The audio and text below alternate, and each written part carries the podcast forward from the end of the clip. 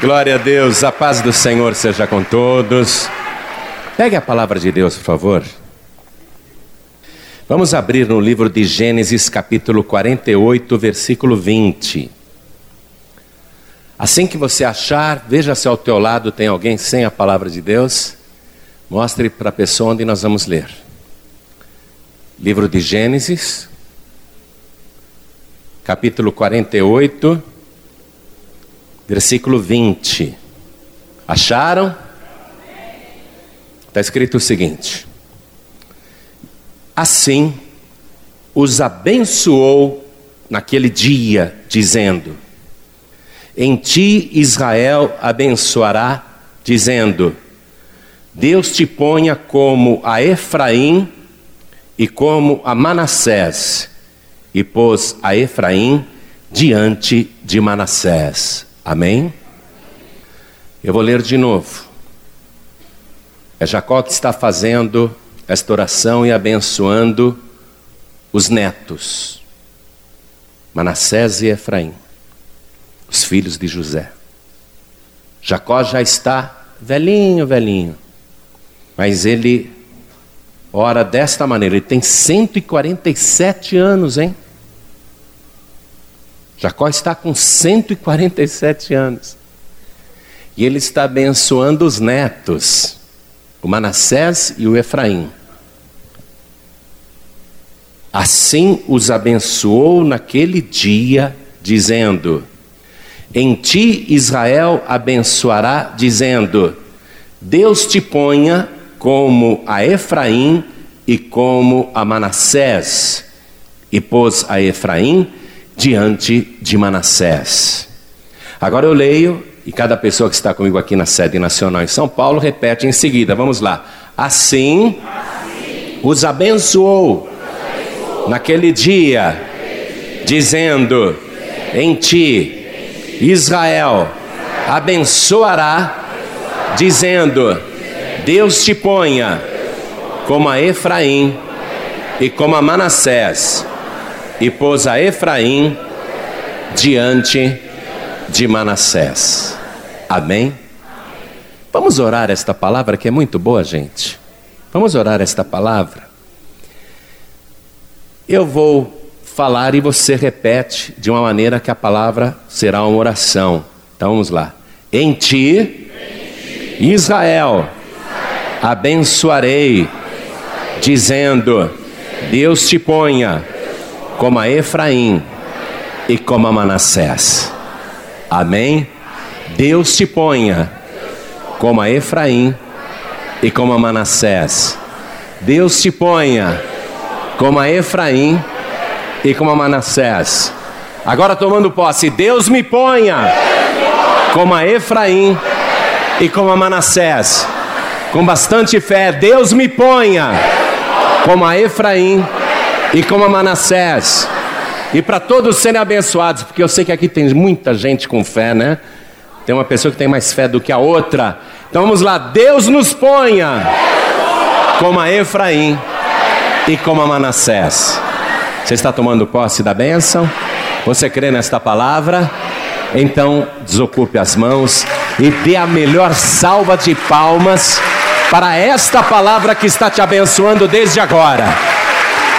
E enquanto você aplaude, vai dizendo para Deus: Obrigado, Senhor, por me colocar como a Efraim, como a Manassés. Vai aplaudindo e vai glorificando. Obrigado, Senhor, por neste dia o Senhor me colocar como a Efraim, como a Manassés. Isso glorifica, aplaude dá glória. Pai querido, obrigado porque neste dia o Senhor está colocando cada um de nós como a Efraim, como a Manassés. Eu sei que o Senhor vai apagar da memória desta pessoa todo o seu passado de sofrimento. E eu sei que o Senhor vai fazer ela crescer na terra da sua aflição. Obrigado por estar abençoando este povo. Agora, Pai, nós queremos ouvir a tua palavra. Venha o Senhor e tome a boca do pregador, tome os lábios do mensageiro, envia a tua palavra com poder e autoridade e que a tua palavra vá e produza o resultado para o qual está sendo mandada. Em nome do Senhor Jesus. Diga amém, Jesus. Poder se assentar, por favor. Escutem isto. José era o filho caçula de Jacó. Seu pai já tinha tido dez filhos, mas nenhum, nenhum com o grande amor da sua vida, com a Raquel. E finalmente Deus cumpre o desejo de Jacó e nasce o José. Foi uma alegria só. Era o filho da sua velhice. Mas Raquel queria mais filhos. Tanto ela insistiu, insistiu, insistiu, que ela engravidou. E José já era ainda menino, mas com entendimento das coisas. E quando a sua mãe Raquel chegou na hora do parto, ali dentro da tenda, as parteiras, as outras mulheres, as servas, ajudando Raquel naquele momento em que a criança iria nascer. E José era apegadíssimo com seu pai. E ele também está na expectativa. E Jacó está dizendo para ele: você vai ganhar um irmãozinho. Você vai ganhar um irmãozinho. E ele está na expectativa com o pai. Mas Jacó nem imagina o que vai acontecer. A Raquel morre no parto. Aquele fato foi totalmente inesperado. Mas a criança chega a nascer. Raquel ainda vê o filhinho. Dizem para ela: é um menino. E ela está já se esvaindo, ela já está morrendo. E ela chama esse menino, esse nenê que nasceu, de Benoni. Chama de Benoni. Jacó, quando viu que o grande amor da sua vida estava morrendo e que ela botou o nome no menino de Benoni, imediatamente Jacó anulou aquela palavra. Porque Jacó era um homem de Deus, ele sabia o peso que cada palavra tem, a palavra que sai da boca. Então, ele disse: Não, ele não vai chamar Benoni, ele vai chamar Benjamim. O nome dele é Benjamim. E a Raquel morreu. Jacó chorou muito, ficou viúvo do grande amor da sua vida. E ele vai criar o Benjamim. Muita dor no coração de Jacó, não resta dúvida, mas também muita dor no coração do pequeno José, que era só um menino ainda, de saber que a mãe tinha morrido ganhou o irmãozinho, mas perdeu a mãe. Aquilo foi um trauma violento, não é? Mas Jacó vai se consolar com aqueles dois filhos. Os anos se passam, aí o restante da história você já conhece. José, aos 17 anos, ele é jogado num poço sem água pelos seus dez irmãos. E ele é retirado daquele poço para ser vendido como escravo para o Egito. E ele não quer ir para uma terra estranha, ele quer voltar para a casa do seu pai. Ele tinha andado 80 quilômetros até encontrar com seus irmãos, e os seus irmãos fizeram aquela traição com ele. Agora estão levando ele, sabe-se a quantos quilômetros para frente até o Egito, e ele vai a pé naquele deserto seco, conduzido pela caravana dos árabes, dos ismaelitas. E ele vai para uma terra onde ele não sabe nem falar o idioma. Toda dificuldade, vai para ser escravo. E veja o detalhe: José era filho, filho preferido de um dos homens mais ricos do Oriente. Imagine você o que é ter tal história, ter um pai tão abastado e repentinamente você virar um escravo levado para um país de língua difícil, de costumes estranhos, uma nação idólatra que tinha 365 deuses, um para cada dia. Imagine você como ficou José chorando pelo caminho, desesperado pelo caminho. E os irmãos de José não podiam contar para Jacó, lá em Canaã: Nós vendemos o José, nós vendemos seu filho preferido. Eles inventaram uma mentira grosseira. Pegaram a túnica colorida que era de José, aquela roupa que o diferenciava, mataram um animal, despejaram sangue em cima daquela túnica e levaram lá para o velho Jacó e disseram: Olha, nós achamos isso. Achamos isso no caminho. Então, Jacó, que já estava preocupado com a ausência de José, por que, que ele não volta? Por que, que ele não volta?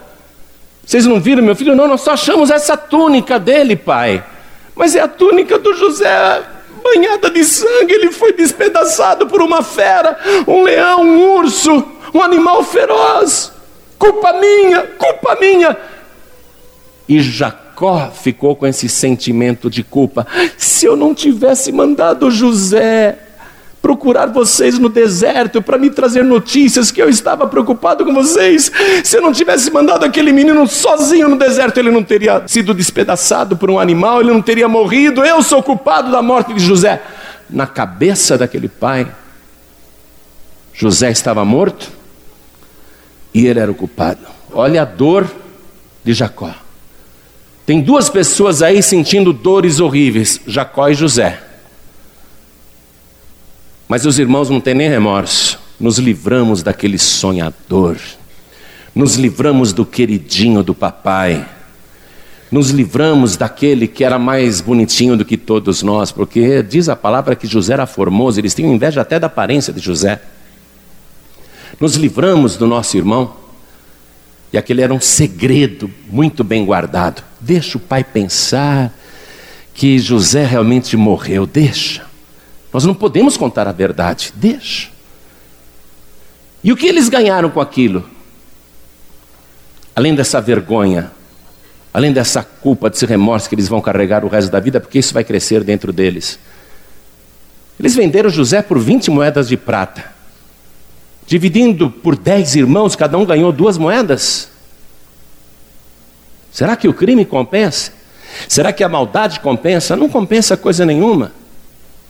Então, esse é o drama que se instalou na vida de Jacó, que se instalou na vida de José e que se instalou também na vida dos seus irmãos e até na vida do próprio Benjamim, porque apesar do seu pai ter mudado o seu nome quando ele nasceu, ele também carregava um sentimento de culpa eu matei a minha mãe.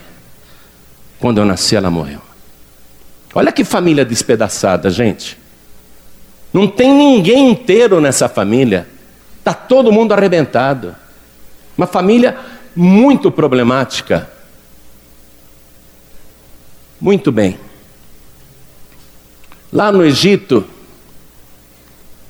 quando José é conduzido, amarrado, feito escravo e vai ser negociado em praça pública, como se fosse ninguém, como se não valesse nada. Quando José foi entrando ali, naquele país estranho, ele só chorava. Não era ali que ele queria estar. A vida dele parece que acabou ali. E ele olha em volta na época que José viveu, as pirâmides já estavam lá. A esfinge também já estava lá. José, ele vê tudo aquilo. Eu não quero ficar aqui, que lugar estranho é esse? Um país que venera mortos, que adora os mortos. Um país que cultua a morte. Eu não quero estar aqui.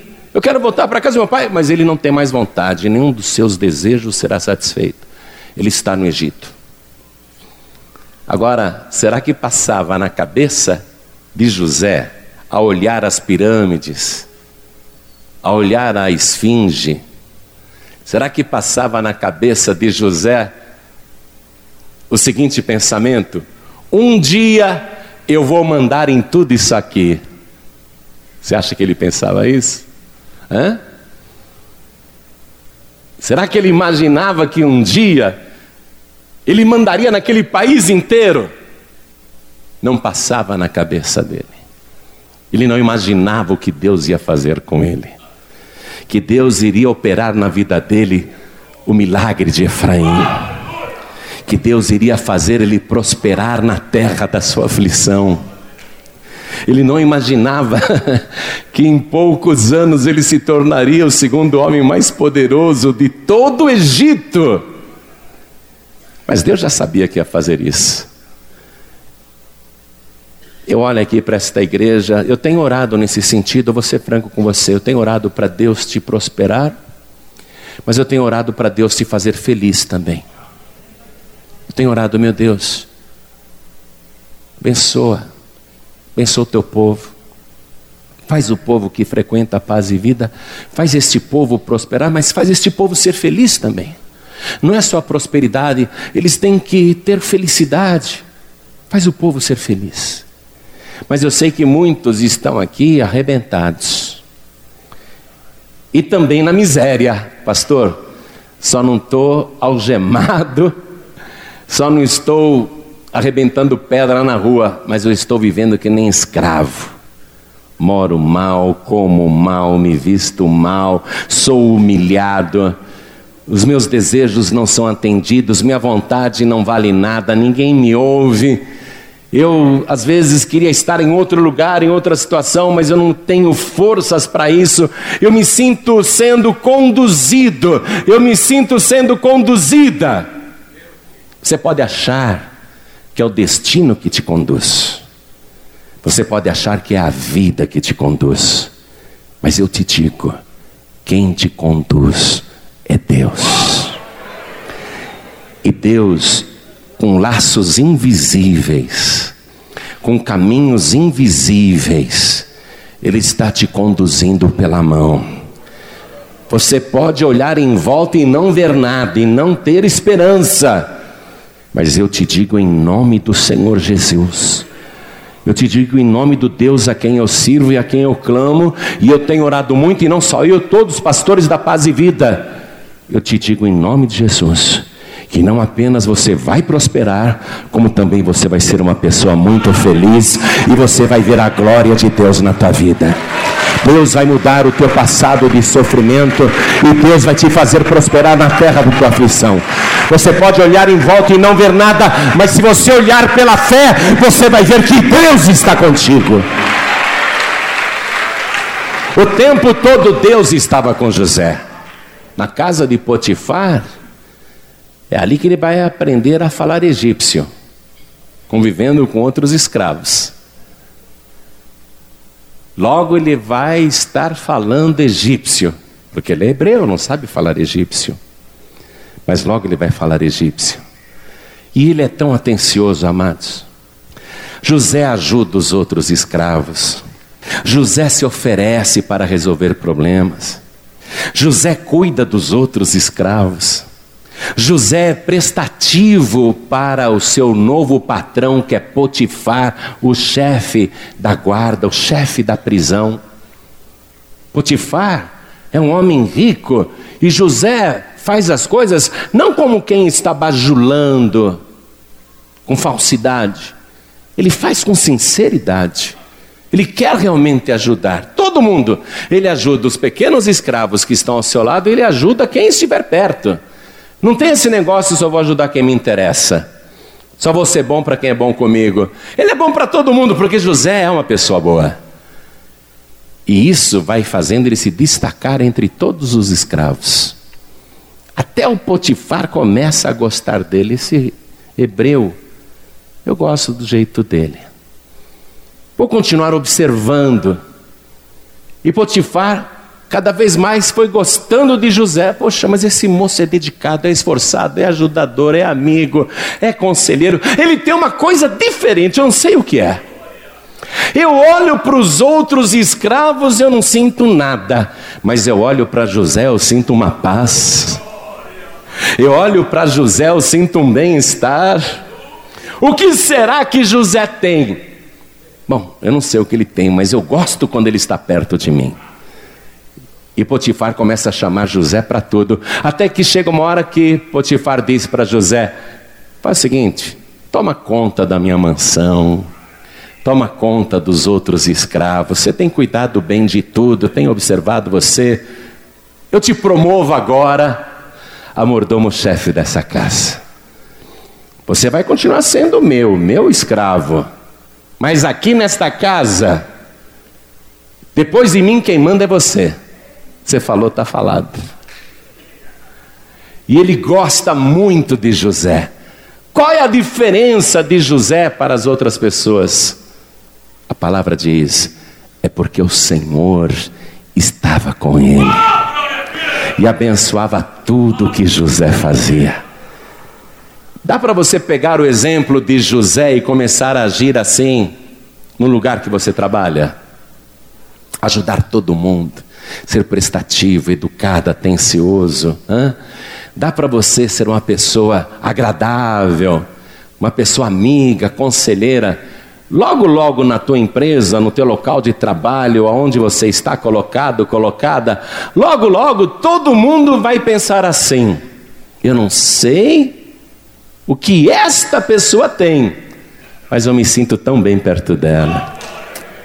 Logo o teu patrão, a tua patroa, o teu chefe, a tua encarregada, o supervisor, o gerente, o diretor, vai começar a chamar você e vai pensar com seus botões: eu não sei o que esta pessoa tem, mas eu gosto dela. E logo, logo, logo, logo, você vai viver o milagre, a bênção de Efraim na tua vida, no teu local de trabalho. Porque o principal você tem. Não é que você é simpático, não é que você tem uma boa psicologia, não é porque você é bom de papo, boa de conversa, não é por nada disso, não. O principal você tem a presença do Espírito Santo de Deus na tua vida. É por isso que você vai se destacar. É por isso que todo mundo vai gostar de você. Deus vai operar a bênção de Efraim aonde você está. Aí veja só, o diabo, quando vê a gente se dando bem, ele faz de tudo para atrapalhar, não é? O que vai acontecer com José? Aquela calúnia da mulher do Potifar, porque José não quis nada com ela, ela um dia o agarra, ele escapa porque não quer ir para a cama com ela, ele é fiel a Deus, ele diz que isso é pecado, ele não pode fazer isso, e ela segura ele pela capa, ele se desvencilha, ela fica ali com a sua túnica na mão, e humilhada, raivosa, começa a gritar: socorro, socorro! O José tentou me estuprar, olha a roupa dele aqui. Os escravos prendem José, que absurdo, que você fez, José? Não, não fiz nada, é mentira dela. Não, mas ela está gritando e está acusando, você tentou alguma coisa. Aí chega o marido daquela mulher, né? Coitado, casou tão mal, né? Mas ele acredita nela, ele gosta dela, ele é cego. Ele tentou, ele tentou me estuprar, tentou me violentar. Ah, é? Ele era o chefe da guarda, o capitão da guarda. Nem julgou José, atirou direto na cadeia, sem julgamento. Que injustiça. Na cadeia, José podia falar: está vendo o que dá servir a Deus? Fui fiel, o que, que eu ganhei? Hã? Devia ter feito alguma coisa errada, aí eu teria me dado bem. Talvez se eu tivesse feito alguma coisa errada, eu não estaria aqui nessa cadeia agora. Não é? Será que José estava pensando desse jeito? Nada. Ele não queria se dar bem seduzindo a mulher do patrão, arrumando uma amante rica. Ele não queria se dar bem por caminhos tortos. Porque José, ele tinha a bênção de Deus. Quando você tem a bênção de Deus, você precisa da bênção do mundo. Você precisa de padrinho político. Você precisa de cartucho, indicação. Que nada, você tem a indicação da pessoa mais importante do universo. Quando você é fiel, ele está observando em segredo. Ele vê todas as coisas. José ele foi para a cadeia e ficou ali firme com Deus. Ó, deixa eu dizer uma coisa para você, preste atenção. Não leve a mal se você já pensou assim, mas é para você acordar. Será que Deus quer pessoas que o servem só quando estão bem? O diabo uma vez falou isso para Deus: Ó, oh, o Jó só te serve porque o Senhor o tem abençoado na terra e os seus bens se multiplicam. Tira o que Jó tem para o Senhor ver se Jó não vai blasfemar de ti na tua cara. Não é? Há pessoas que, se Deus estiver abençoando, está firme com Deus. Aconteceu qualquer coisinha errada, essa pessoa já deixa de servir a Deus, já se desvia, já esfria na fé, já começa a murmurar. Jacó era homem de Deus ou não era?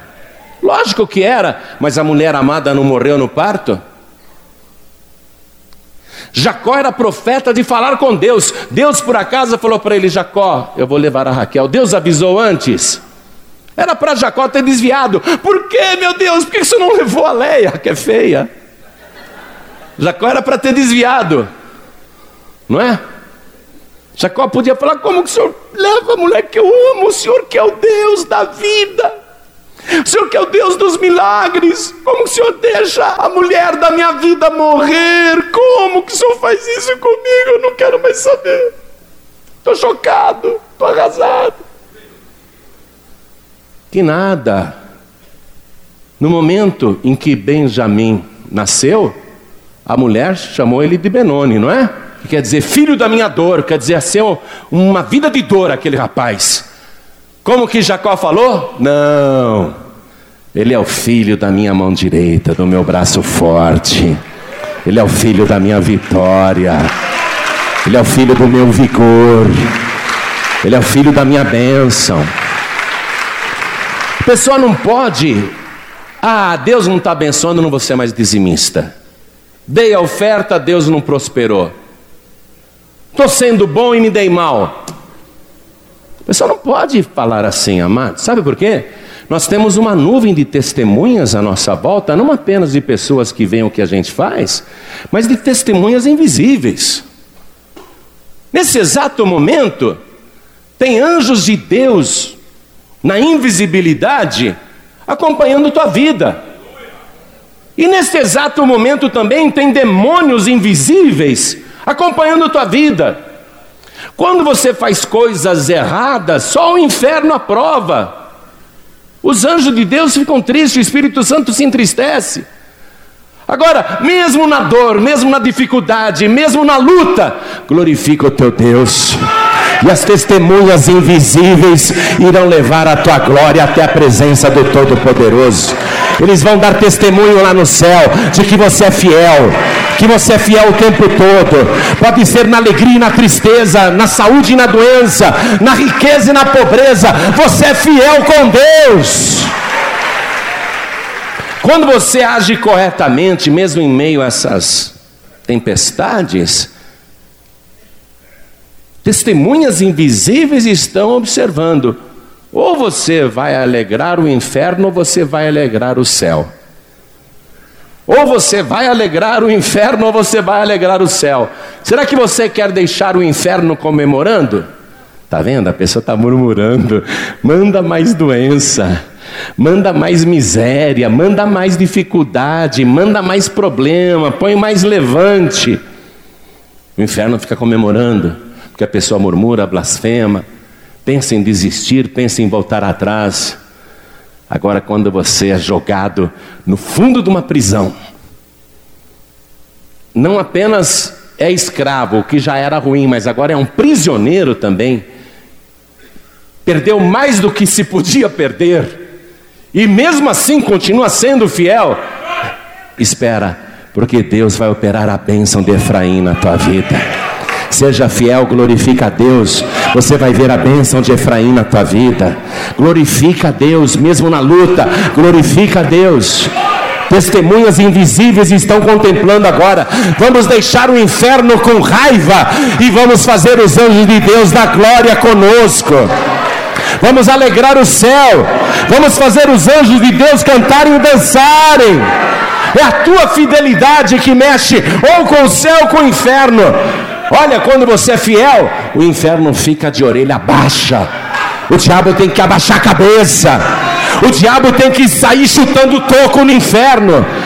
o diabo tem que lamentar, o diabo tem que dizer: não adianta, a gente faz tudo contra esta pessoa, mas ela sempre dá glória a Deus, e no final, o que é que o Deus dela faz? Deus a exalta, o diabo vai dar testemunho da tua vitória, o diabo vai chegar à conclusão que não adianta tentar te rebaixar. José está na prisão, amados. Mas ele vai viver ali a bênção de Efraim. Como? Vamos recapitular? Na prisão. Ele cuida dos outros presos. Quer uma água? Está com fome? Quer o meu pão? Eu já comi. Posso ver essa tua ferida, como é que está? Você está com frio? Você não quer o meu cobertor? Ele cuida dos outros presos. Todos os presos começam a gostar de José.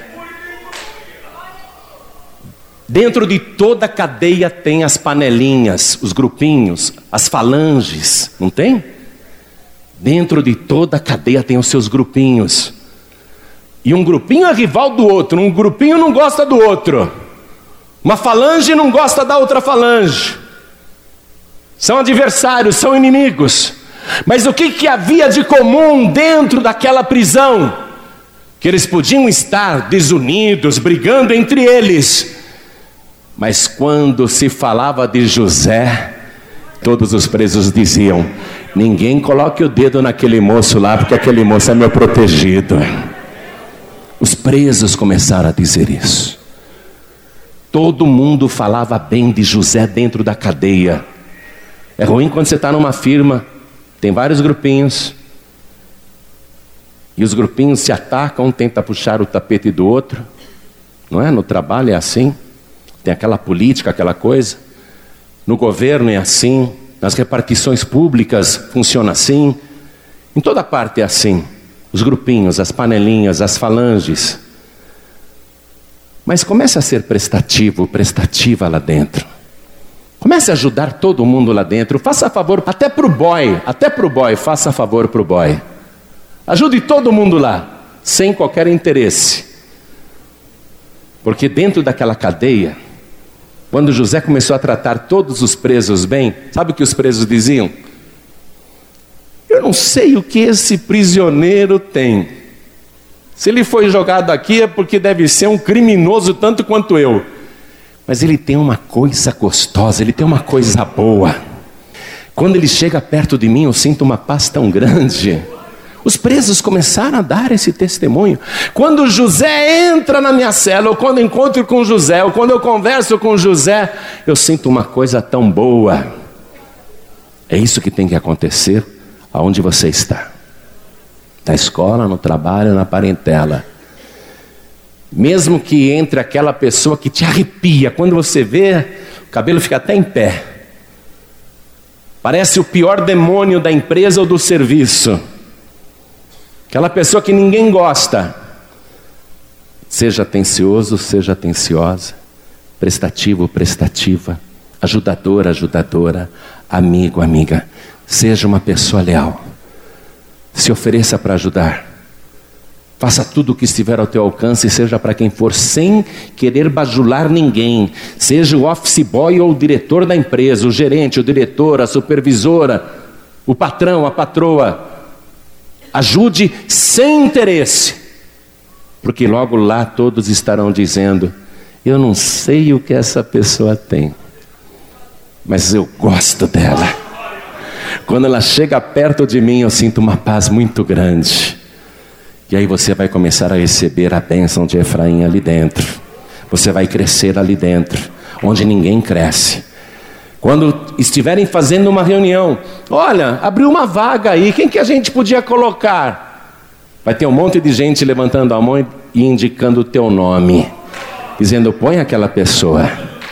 Todo mundo vai te indicar, e você vai crescer ali onde ninguém cresce. Você tem a bênção de Efraim. Veja uma coisa: da cadeia onde José se tornou vice-diretor do presídio, porque o carcereiro mor falou: José, aqui você dirige esse presídio melhor do que eu, toma a chave de todas as celas aí. cuida de todos os presos aí. Daquela cadeia, José ele vai ser levado para o palácio do Faraó, não é? E você conhece a história, ele interpreta os sonhos de Faraó e Faraó o constitui como o segundo homem mais importante do Egito. E o que que Faraó falou para José? Ó, aqui no Egito, somente eu no trono serei maior do que tu. Ou seja, José, quando eu estiver sentado nesse trono aqui, então eu mando mais do que você. Mas quando eu não estiver no palácio, quem senta no trono é você. Fora eu, quem manda aqui é você. Só no trono eu sou maior do que tu. Ó, só no trono, é isso que está escrito lá. Só no trono eu sou maior do que tu. O faraó disse isso. Só quando eu estiver no trono eu sou maior do que tu. Só quando eu estiver sentado no trono eu sou maior do que tu. Mas o faraó vai entregar tudo, inclusive o trono, na mão de José. E José vai começar a governar o Egito. Agora ele tem uma esposa, ele recebe de Deus dois filhos. O primeiro ele chama de Manassés. Quero reler isso para você, porque é importante você entender o que Deus está fazendo e o que Deus vai fazer com você. Livro de Gênesis, capítulo 41, versículo 50. E nasceram a José dois filhos, antes que viesse o ano de fome, que lhe deu a Zenate, filha de Potífera, sacerdote de On. E chamou José ao nome do primogênito Manassés, porque disse: Deus me fez esquecer de todo o meu trabalho e de toda a casa de meu pai.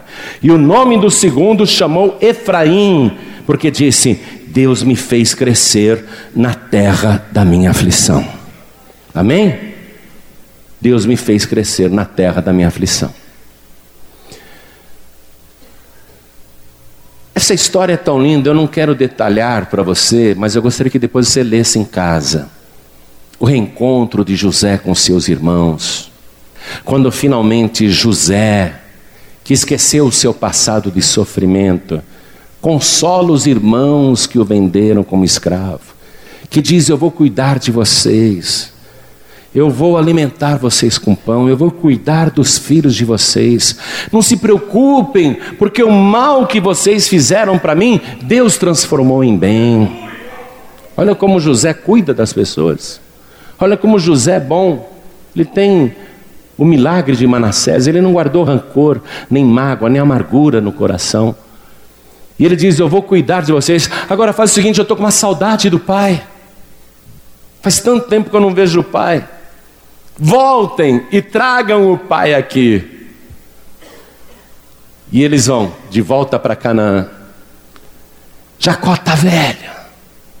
Quando eles voltam para Canaã para buscar Jacó, para dar a notícia de que eles encontraram José, que José é o governador de toda a terra do Egito. Quando eles voltam, Jacó estava com 130 anos de idade. Eles dizem para Jacó, o velho Jacó: Pai, está vendo todos esses camelos carregados de mantimento, de tapete? Tapetes, de vestes, de ouro, de prata, o melhor do Egito aí. Está vendo esses jumentos carregados de mercadorias preciosas? Estou vendo, minha vista está fraca, mas eu estou vendo. Como é que vocês conseguiram comprar tudo isso? Vocês não tinham tanto dinheiro assim.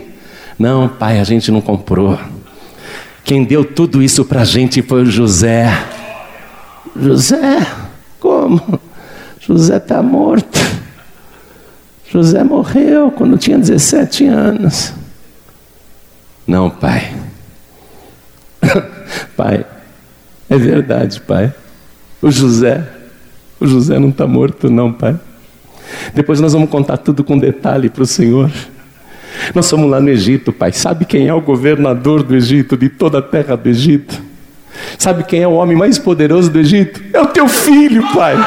É o teu filho José. Ele que nos deu tudo isso, e sabe o que ele disse, Pai? Ele disse que é para a gente levar o Senhor até lá, que ele quer ver o Senhor, ele está com saudade. Aí Jacó, não, vocês estão. É brincadeira. O José morreu, o José está morto. Pai, pai, ele não está morto. Nós vimos com os nossos próprios olhos. Nós conversamos com ele. Ó, oh, tá aqui o Benjamim. Benjamim, você não abraçou e não beijou o José, o teu irmão? É verdade, pai, o José está vivo. Meu filho está vivo? Pai, eu vi, eu toquei nele. É o José mesmo, o teu filho. Mas o meu filho, até hoje eu chorei a morte dele. Quer dizer que ele está vivo. Eu quero ver o meu filho. Eu quero ver meu filho. Eu quero voltar. Eu quero ir lá. Eu quero ver meu filho. Não me interessa se você chegar agora de viagem. Eu já vou me arrumar. Eu quero ver meu filho. E Jacó se arruma imediatamente. Ele vai fazer uma viagem lá para o Egito. Foi um bate e volta. Ele não esperou nada. Sabe, querida? Sabe, querida? José, ele é um tipo de Cristo no Antigo Testamento vendido pelos próprios irmãos por moedas de prata, feito escravo, levado à condição mais miserável, mas mesmo assim ele foi fiel. Faraó o chamou de Zafenate Paneia, que quer dizer o Salvador do mundo. José foi aquele que proveu toda a terra de pão, de modo que ninguém ficou sem o pão de cada dia. José foi a pessoa que todo mundo pensou que estava morto, mas ele estava mais vivo do que nunca, mais poderoso do que nunca. E assim é com o nosso Senhor Jesus. Muita gente pensa que ele está morto, mas eu te digo que ele está vivo pelos séculos dos séculos. Ele recebeu todo o poder no céu e na terra. Ele está ali na glória com Deus. Ele é o governante de todo o céu, de toda a terra. Ele é o provedor do pão da vida para toda a humanidade. Sem ele todos morrem de fome. E eu te garanto, ele está vivo. Ele está vivo. Não dá vontade de ir logo lá para o Palácio Real encontrar o nosso Senhor? Dá vontade de ir logo. Foi o que Jacó fez. Foi um encontro maravilhoso. Foi emocionante. Jacó falou assim: José, eu não esperava nunca mais ver você vivo, e agora estou vendo até os teus filhos. Quer dizer que eu sou avô de dois egípcios. É, pai, esse aqui é o Manassés, o primogênito, e esse aqui é o Efraim.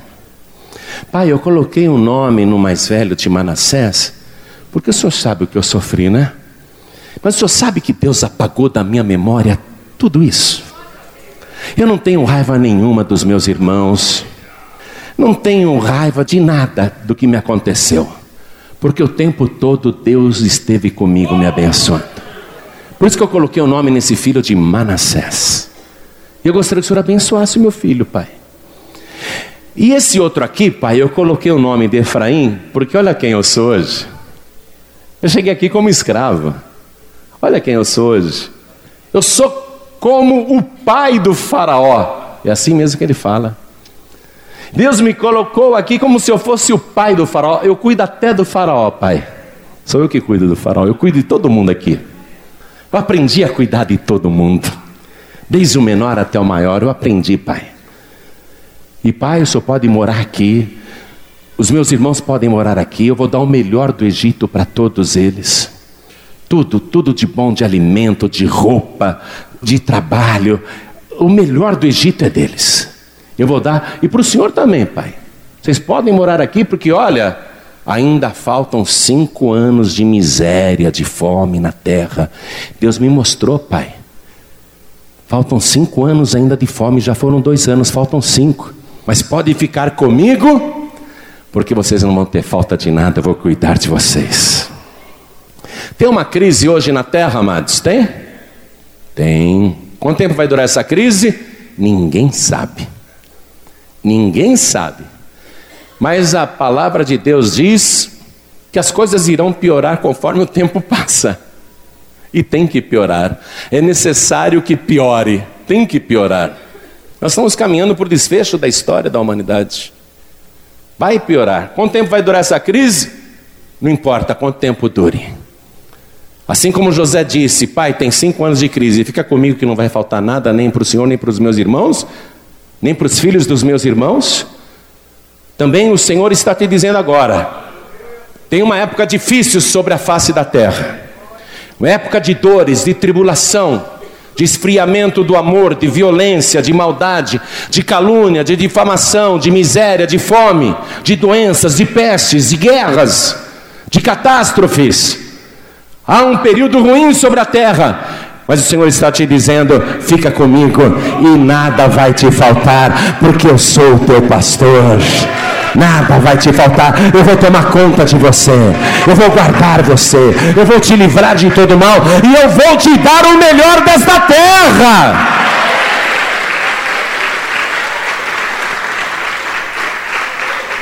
Meu amado, minha amada, quando José pediu para o seu pai abençoar os netos, ele colocou o Manassés do lado direito de Jacó e colocou Efraim do lado esquerdo de Jacó. Jacó agora está com 147 anos. O tempo passou muito. Jacó vai fazer isso e logo em seguida ele vai morrer. Mas Jacó, na hora de abençoar os netos, ele abençoa primeiro o Efraim. E José diz: Não, pai, ele é o mais novo. Abençoa primeiro o Manassés, que é o primogênito, o mais velho. Mas Jacó disse: Não, eu vou abençoar primeiro o Efraim. Foi isso que nós lemos aqui, não foi? Vamos lá? Gênesis 48, 20. Assim os abençoou naquele dia, dizendo: em ti Israel abençoará, dizendo: Deus te ponha como a Efraim e como a Manassés. O Efraim não era o primogênito, ele era o segundo. Mas ele foi abençoado primeiro. Qual a explicação que eu te dou para isso?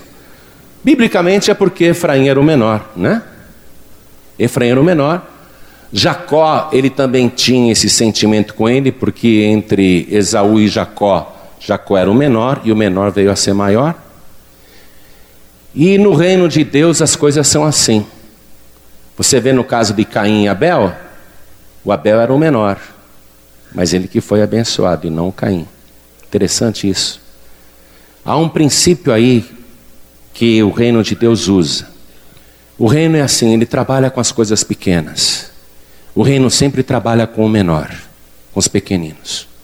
O menor será o maior. É assim que o reino trabalha.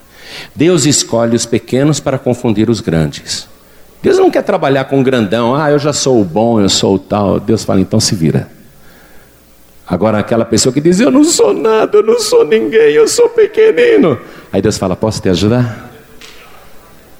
Deus gosta de trabalhar com o menor.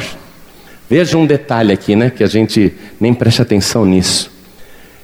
Davi foi o maior rei que Israel já teve, mas na família dele ele era o menor. É ou não é? Davi era o menor dos irmãos. Gideão foi o líder que livrou Israel naquela época, mas na família dele era o menor, não é? E Deus trabalhou com ele, não foi? Deus gosta de trabalhar com o menor. Belém era a menor cidade de Israel. Jesus não nasceu em Jerusalém, mas em Belém, a menor cidade. A Galileia era o estado mais pobre de Israel, o menor. Jesus não foi para a Judéia fundar o ministério dele, foi lá na Galileia, a menor. E assim Deus vai trabalhando. O apóstolo Paulo, muita gente gosta de São Pedro, eu também gosto de São Pedro, mas eu prefiro o Paulo. Não que ele é meu padroeiro, não é nada disso, mas eu prefiro Paulo, porque Paulo diz assim: Eu sou o menor dos apóstolos. Mas ele se tornou o maior, porque trabalhou muito mais que Pedro, produziu muito mais fruto do que Pedro. E Pedro queria ser o maior quando ele era lá no meio dos discípulos, ele queria ser o maior. Você vê? Um que nem era dos doze, o Paulo, acaba sendo o maior de todos. E Paulo deu testemunho: eu que sou o menor. Deus ele trabalha sempre com as coisas pequenas. Ele falou: quem se exalta será humilhado, mas quem se humilha será exaltado. Não é isso? Deus trabalha desse jeito. E ele mesmo fez isso na vida dele. Sendo Deus, não teve por usurpação ser igual a Deus, mas aniquilou-se a si mesmo, fazendo semelhante aos homens, igual a um servo, se rebaixou até a posição de escravo.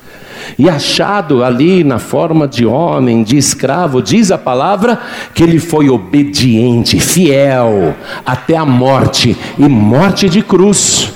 Se rebaixou ó, até o pó da terra, se fez menor do que um homem, se fez menor do que um escravo, ele mesmo se rebaixou a tal ponto que ele era menor do que o pó da terra. Mas a palavra diz: por isso, Deus o Pai o exaltou soberanamente e lhe deu um nome que está acima de todo nome, para que ao nome de Jesus se dobrem todos os joelhos, dos que estão em cima nos céus e na terra e até debaixo da terra, e toda língua confesse que Jesus Cristo é o Senhor, para a glória de Deus Pai. É assim que ele trabalha.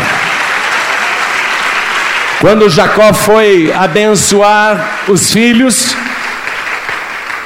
ele coloca a mão na cabeça do Efraim, que era o menor. Esse é um dos motivos, tá? O segundo motivo, e eu vejo isso com relação à bênção de Efraim, é que por causa desta bênção de Efraim, a pessoa pode ser feliz ou não. É evidente que dinheiro e sucesso não traz felicidade. Mas não há dúvida nenhuma que a falta constante de dinheiro traz muita dor de cabeça, separações, brigas, discórdias, desentendimentos. Não tem aquele ditado popular que diz: em casa que falta pão, todo mundo discute e ninguém tem razão?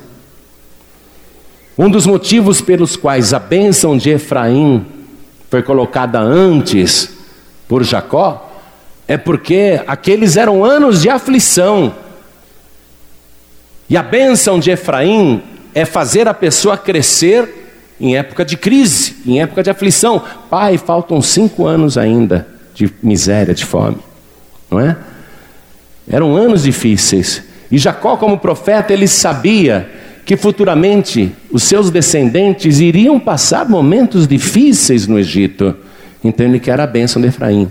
Você vê que o povo judeu, os descendentes de Israel, Israel é o nome espiritual de Jacó, você vê que os descendentes de Israel são abençoados, são prósperos. Podem ter a crise que for, podem fazer o que quiserem com o povo judeu, não adianta. Eles têm a bênção de Efraim. Jacó abençoou aqui, ó. Olha o que ele está dizendo aqui. Assim os abençoou naquele dia, dizendo: Em ti Israel abençoará, dizendo: Deus te ponha como Efraim. Hitler tirou propriedades, fazendas, indústrias, ouro, prata, joias, bancos, instituições, empresas, tirou tudo, terras, e finalmente tirou até a vida dos descendentes de Israel, matou seis milhões de judeus.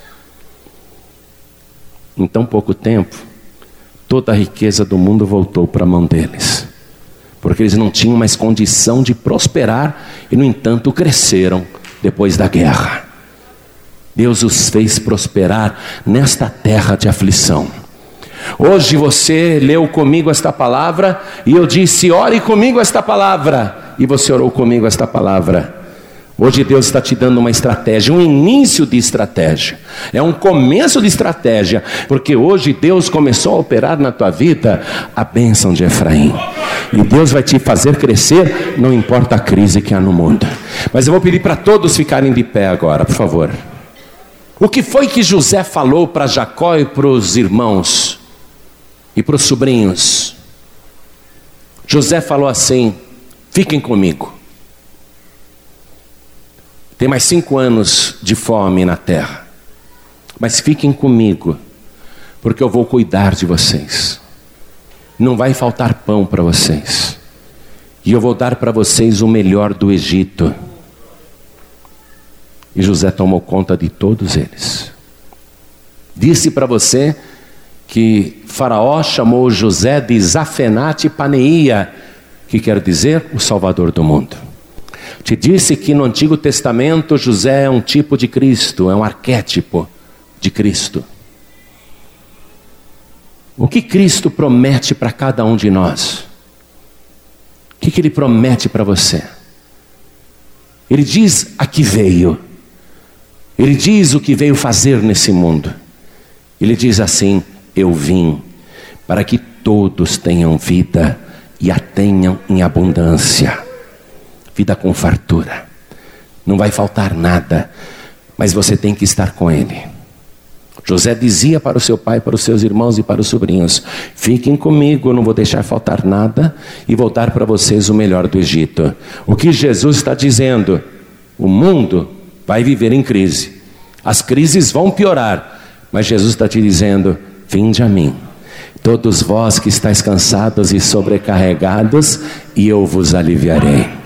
Vinde a mim, quem tem sede, vem a mim e beba. É isso que ele diz. O que, que ele diz? Eu sou o pão da vida. Quem tem fome, vem a mim. Quem comer da minha carne, nunca mais terá fome. O que, que ele promete para você? Te dar vida e vida de verdade. Mas você tem que estar com Jesus, o verdadeiro Salvador do mundo. José morreu, está escrito aqui no finalzinho do livro de Gênesis que José morre no Egito, mas ele pede para ser sepultado em Canaã. Carregaram o cadáver dele para a terra onde ele nasceu. E ali ele foi sepultado. José foi um salvador temporário, mas Jesus Cristo é o salvador eterno. Ele disse: No mundo tereis aflições, mas tende bom ânimo, porque eu venci o mundo. Você pode se apegar com Jesus, porque Ele vai tomar conta de você. Mas você tem que estar com Ele e ser fiel. Amém? E agir como Ele. E praticar o que Ele ensinou, e a tua vida vai ser abençoada. Podem te abater, podem te derrubar, mas no fim Ele vai te exaltar. No fim todos irão ver isso, que você é vitorioso porque Deus está contigo. Um dia você vai ser motivo de bênçãos para quem está à tua volta. Eu digo uma coisa: assim como José cuidou de Jacó, dos irmãos e dos sobrinhos, Jesus vai cuidar de você, para você também poder cuidar da tua família, da tua casa, dos teus filhos, dos teus netos, dos teus sobrinhos, da tua parentela. Você vai ser um instrumento de Deus para abençoar a tua família. Tudo o que você tem que fazer é colocar a tua vida na mão do verdadeiro Salvador do eterno Salvador, do único Salvador, do suficiente Salvador. Se você continuar se apegando com padroeiros, padroeiras, anjos, espíritos, divindades, se você continuar pensando dessa maneira, você vai ficar desamparado. Está aí a mídia enchendo a cabeça das crianças. São santos e santas, e se não bastassem os santos e santas que eles inventam para o povo brasileiro, estão trazendo deuses estranhos. As crianças brasileiras estão perguntando: quantos deuses tem? Existem? Quantos deuses existem? Porque estão trazendo na mídia novos deuses para as pessoas se apegarem. Mas a palavra de Deus não muda, amados. A palavra de Deus continua sendo uma só. Só existe um Salvador da humanidade. E o seu nome é Jesus Cristo. Quem se apegar com Jesus Cristo tem a vida e tem o pão da vida. Ele é o verdadeiro pastor e nada faltará. Mas se você não fizer essa escolha, e se você não eleger Jesus, o teu exclusivo Salvador, você vai continuar sendo mal cuidado aí fora. Porque Ele quer exclusividade para cuidar de você. Só Ele vai cuidar de você. Só Ele, mais ninguém. Nem anjos, nem arcanjos, nem Gabriel, nem Rafael, nem ninguém. Só Ele, só Ele.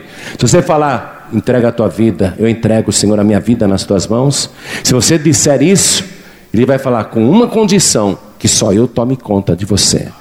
Se você falar, tudo bem, Senhor é o meu único, suficiente, exclusivo e eterno Salvador, então você vai ver o que Ele vai fazer na tua vida. Então eu pergunto agora: quantos aqui querem receber o Senhor Jesus como único, suficiente, exclusivo e eterno Salvador? Erga sua mão assim, bem alto. Isso, olha quanta gente. Essa é a maravilha da palavra de Deus. Aliás, esse é um dos sinais dos últimos dias, sabia? Você sabia que esse é um dos sinais dos últimos dias? A maior colheita de todos os tempos. A maior e última colheita. Porque o rei está voltando. Todos que ergueram as mãos saiam dos seus lugares e venham aqui para frente, por favor. Pede licença para o povo e vem aqui para frente. E vamos aplaudir o Senhor Jesus por essa grande colheita. A igreja se alegre e glorifique a Deus. A igreja aplauda mesmo. Olha que grande colheita. Você tem alguma dúvida que Jesus está voltando? Vamos aplaudir mais ao nosso único, suficiente, exclusivo e eterno Salvador. Eu vou fazer um convite agora para aquelas pessoas que estão se comportando como filho pródigo. Olha, o filho pródigo também. Ele era filho de um homem muito rico. Mas ele escolheu se fazer escravo do mundo, saiu da fazenda do pai, gastou todos os seus bens no mundo, vivendo dissolutamente, até que veio uma grande fome sobre a terra e ele perdeu tudo e no final ele estava lá entre os porcos, faminto, sujo, mal cheiroso, na imundície, lamentando, lamentando as escolhas erradas que fez.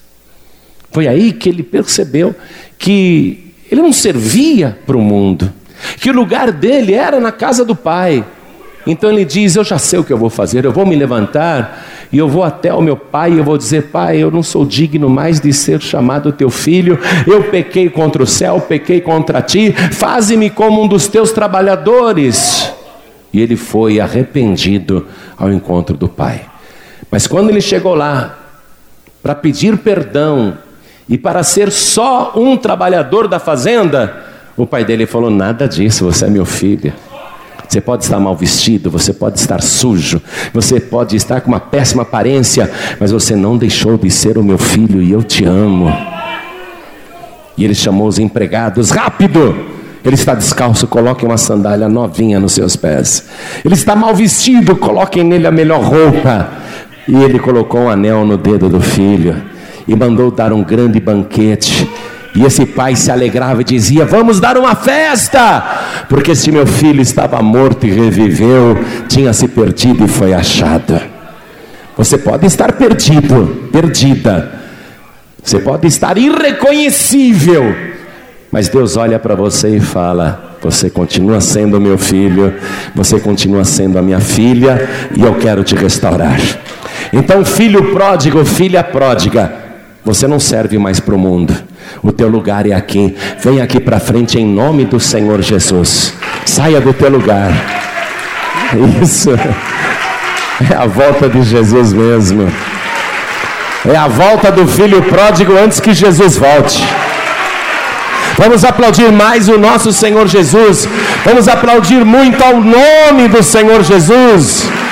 Vamos glorificar o nome do nosso Senhor.